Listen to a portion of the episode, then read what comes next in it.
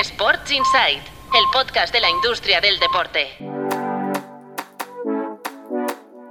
Muy buenos días, soy Álvaro Cartero y os traigo los titulares del miércoles 27 de diciembre. Encaramos ya los últimos episodios del año, pero la actualidad no frena precisamente, ya lo sabéis bien los que estáis en la industria del deporte. Arrancamos hoy con Dazón. Hoy en tuplaybook.com podéis leer un artículo con las cuentas anuales del grupo. Dazón recortó sus pérdidas un 40%, hasta 1.250 millones de euros en 2022.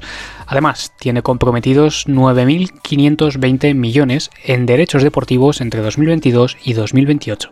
Y nos vamos al balonmano, donde la Federación Internacional ha alcanzado un acuerdo único en el deporte europeo de selecciones. La EHF ha vendido a la alemana Josera el patrocinio de la manga de todas las selecciones de la Euro masculina 2024.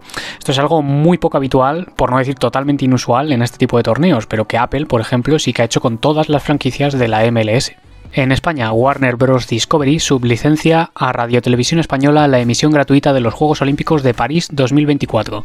El acuerdo contempla 400 horas de emisión y, a diferencia de los Juegos de Tokio, Radio Televisión Española podrá emitir también contenidos en la 2, no solo en la 1 y en Teledeporte. Y cerramos hoy con las cuentas de dos clubes para que no frene el carrusel habitual. La Ponferradina presupuesta 4,8 millones esta temporada tras cerrar 2022-2023 con unas pérdidas de más de 900.000 euros. Y por otro lado, la Unión Deportiva Las Palmas perdió 9,6 millones en 2022-2023, el año en que logró el ascenso a primera, y aprueba un presupuesto de 72,5 millones para este curso. Eso es todo por hoy, mañana volvemos con más titulares, como siempre, muchas gracias por escuchar. Sports Insight, el podcast de la industria del deporte.